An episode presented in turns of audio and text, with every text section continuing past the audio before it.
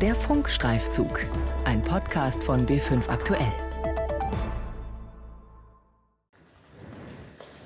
Michael Haider ist Landwirt aus Leidenschaft. Aber er und seine Kollegen fühlen sich als Sündenböcke der Nation. Ich rede mit vielen äh, Landwirten und Landwirtinnen, die sagen dasselbe. Die, sie haben das Gefühl, in Deutschland soll die Tierhaltung und die Landwirtschaft abgeschafft werden. So ist zurzeit das Gefühl. Im oberfränkischen Ebersdorf an der Grenze zu Thüringen kümmert sich Michael Haider um 70 Milchkühe und deren Nachwuchs. Das muss reichen. Noch mehr Kühe will er nicht. Mehr Geld für die Milch wäre besser, klar. Die größten Sorgen macht ihm aber etwas ganz anderes. Man tut und, und schafft das ganze Jahr über und dann immer wieder in der Presse zu lesen, immer wieder eine reingedrückt äh, zu bekommen, das ist verkehrt und das machen wir nicht richtig. Und wenn man das jeden Tag oder, oder jede Woche immer wieder liest, das tut dann schon in der Seele richtig weh. Wieder bewegt sich eine der 70 Fleckviehkühe von Michael Haider durch das automatisch öffnende Gitter zum Melkroboter.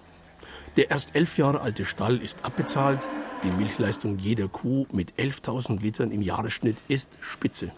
Aber das Bild seines Berufsstandes in der Öffentlichkeit, das zieht ihn, seine Frau und die ganze Familie richtig runter, wie er es nennt. In den Köpfen von den Leuten ist das so eingebrannt, die Szenemuller Bild und dann heißt es gleich immer, ah, der Bauer, der, der spritzt alles kaputt, der vergiftet alles und bei den Leuten ist das so drin in den Köpfen. Ich bin bei Facebook auch ein wenig tätig. Wenn man da manchmal wenig mitdiskutieren will, die Leute hören gar nicht oder die lesen das gar nicht, was du denen zurückschreibst. Für die ist das alles klar, der Landwirt, der macht alles kaputt. Getreide, Rindfleisch, Milch, da sieht der Landwirt seinen Berufsstand immer mehr unter Druck.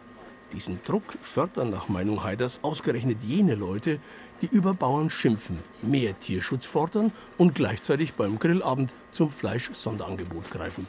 Die Verbraucher gehen hin und kaufen es ja. Billig muss es sein. Die wenigsten kaufen ein bisschen bewusst. Hauptsache es ist billig. Ein Grundproblem ist aber nach Ansicht des Landwirts Michael Haider die staatliche Förderpolitik. Mehr Hektar, mehr Flächenprämie. Zuschüsse für Stallbauten gebe es meist nur für große Wachstumsschritte. So gerieten Bauernfamilien in eine Art Hamsterrad mit immer mehr Arbeit, Umsatz und Verantwortung für Tier und Umwelt. Der Staat treibe die Bauern mit seiner Förderpolitik in diesem Wachstumswahnsinn. Viele Landwirte sehen das so. Energisch schüttelt Hans Vetter den Kopf. Er war 15 Jahre lang Leiter der Landwirtschaftsämter Coburg und Lichtenfels und war bayernweit bei Prüfungen landwirtschaftlicher Nachwuchsbeamter auf vielen Bauernhöfen unterwegs. Das Wachstum wird jetzt nicht von den Beratern indiziert, sondern es wird zum Beispiel von der Technik erzeugt. Wenn es heißt, wir müssen die Bestände verdoppeln, die Milchviehbestände, dann ist oft dahinter der Melkroboter. Der verlangt, ihr müsst in 60er oder 70er äh, Schritten eure Kuhzahlen aufstocken, weil der Melkroboter ja genau diese Einheiten braucht pro Station. Also ist die Agrartechnik schuld an der Wachstumsspirale? Familie Heide hat seit elf Jahren einen Melkroboter für 70 Kühe. Mehr Kühe schafft dieser nicht. Ein weiterer neuer Roboter ist so kostspielig, dass er sich erst bei weiteren 60 bis 70 Kühen rechnen würde. So würde sich auch die Stallgröße verdoppeln. Bei Schweinen und Geflügel sehen die Wachstumsschritte ähnlich gigantisch aus. Das Zauberwort heißt Kostendegression. Je mehr Tiere, desto weniger Kosten pro Tier. So sehen es nach den Erfahrungen Vetters übrigens auch die Banken. Größer ist gleich rentabler. Aber jetzt hebt der erfahrene Agrarbeamte mahnend den Finger und spricht von Selbstüberschätzung und Fehleinschätzung des Faktors Mensch. Da muss ich feststellen, dass die Bauern sehr oft ihre Arbeitskapazität völlig überschätzen. Dass sie glauben, na gut, ihr Beamter arbeitet vielleicht 1700 oder 1800 Stunden im Jahr, aber wir arbeiten ja das Doppelte. Also 25 Stunden am Tag mit Sicherheit und vielleicht noch mehr. Und dann kommen auch die Probleme im Betrieb. Sind also die Bauern selbst schuld? Haben sie sich zu sehr reintreiben lassen in große Tierbestände und Monokultur? Der ehemalige Landwirtschaftsamtschef Hans Vetter kennt genug junge Landwirte, die zu leichtfertig ihre Betriebe auf Wachstum trimmen. Es gibt auch ehrgeizige staatliche Berater, die stolz darauf sind, wenn in ihrem Verantwortungsbereich große moderne Ställe entstehen.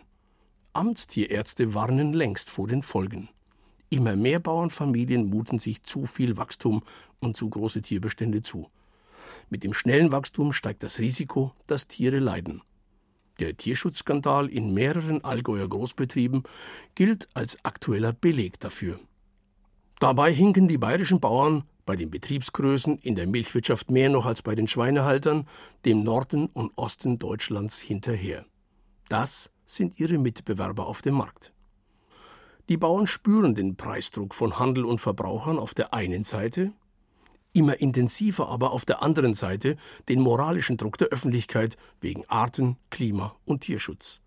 Eine Zwickmühle, aus der sich die Landwirte und ihr Bauernverband nie befreien konnten.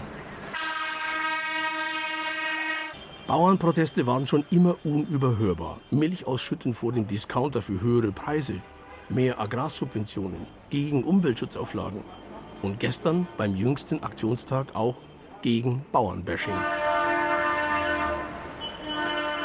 Und dennoch, wenn Bauernfamilien aufgeben, um aus dieser Zwickmühle zu entkommen, dann geht es ihnen nicht nur ums Geld. Das meint auch Hans Vetter, ehemaliger Landwirtschaftsamtschef. Also man schiebt den Strukturwandel oft auf die mangelnde Einkommenssituation der Landwirtschaft. Das ist aber falsch. Die Bauern sind ein bestimmter Berufszweig, der von seinem sogenannten Bauernstolz lebt. Was uns jetzt passiert in den letzten 20 Jahren, ist ein systematisches Demontieren dieses sozialen Standes.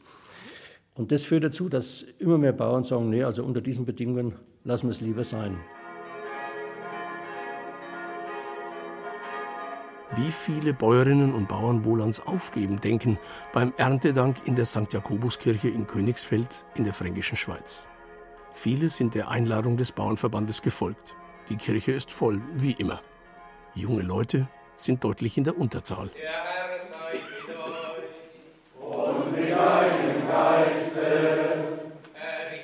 Unser tägliches Brot gib uns heute.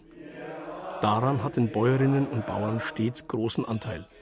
Daraus speiste sich über Generationen und schlechte Zeiten hinweg ihr Bauernstolz. Lebensmittel erzeugen, Menschen ernähren, das galt stets als etwas Gutes und Wichtiges für die Gesellschaft.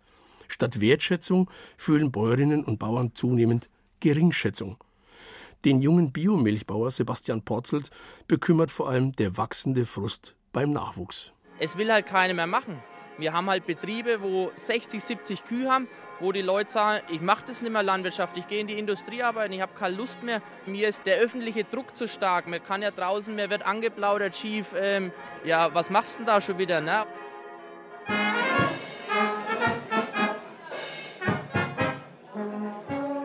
Blasmusik geht es nach dem Erntedank-Gottesdienst auf Einladung des Bayerischen Bauernverbandes zum Jura-Bauerntag in Königsfeld ins Wirtshaus.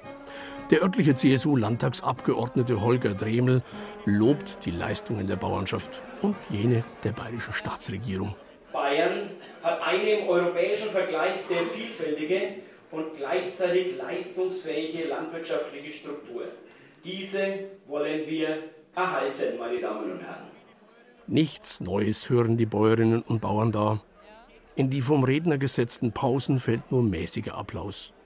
Gute Stimmung will nicht aufkommen, wo sie doch die Stimmen draußen in der Bevölkerung gegen sich spüren. Landesbäuerin des Bayerischen Bauernverbandes Anneliese Göller.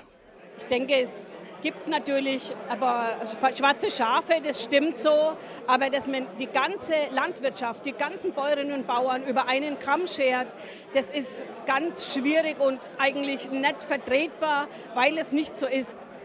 Bauernverbandsfunktionäre wehren sich gegen Verallgemeinerung distanzieren sich aber bislang nie deutlich von diesen vielbeklagten schwarzen Schafen.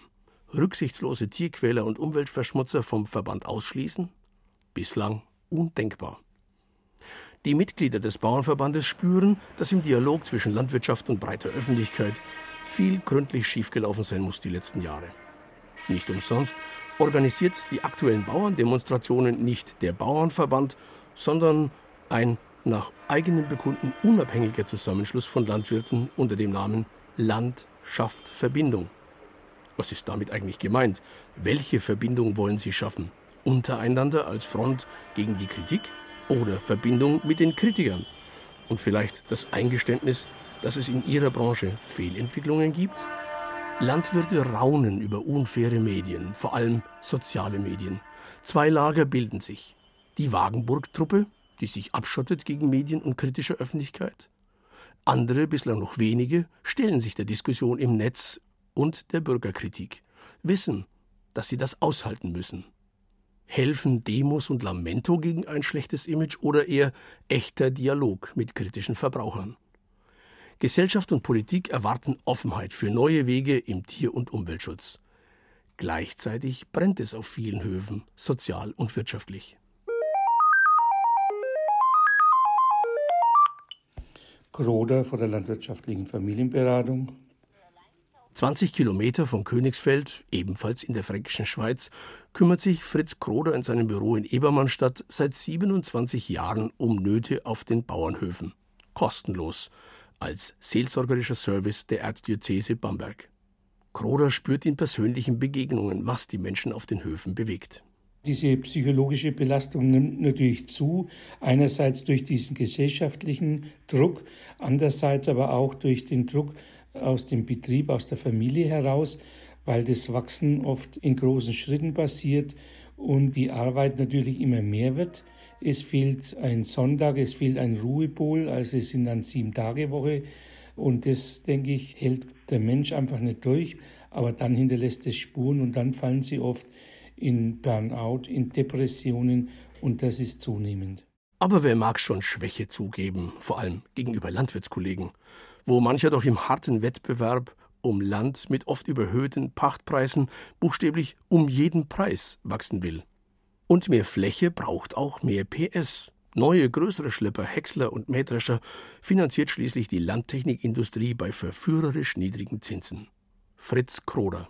Wenn ich von der Bank kein Geld mehr bekomme, über solche eine Bank bekomme ich dann leichter noch Geld.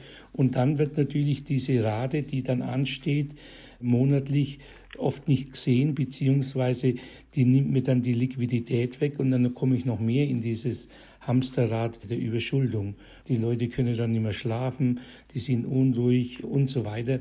Da dauert es oft sehr lang, bis die dann auch zu uns kommen. Landwirtschaft muss sich ökologischen und tierschützerischen Herausforderungen stellen und sich verändern. In der Art und Weise, wie man ihr das vermittelt, scheint etwas gründlich schief zu laufen. In Frankreich geht die Selbstmordrate unter Landwirten steil nach oben. In Bayern liegen bereits die Nerven blank. So beobachtet das auch der ehemalige Landwirtschaftsamtschef von Coburg und Lichtenfels, Hans Vetter. Was mir jetzt Sorge macht, ist die Grundstimmung, die gesellschaftlich bedingt ist. Also wenn jemand, äh, vor allem aus dem städtischen Raum, glaubt, den Bauern unablässig Vorhaltungen machen zu müssen, dann wird er erreichen, dass diese Bauern irgendwann sagen, gut, das war's dann, wir sperren zu.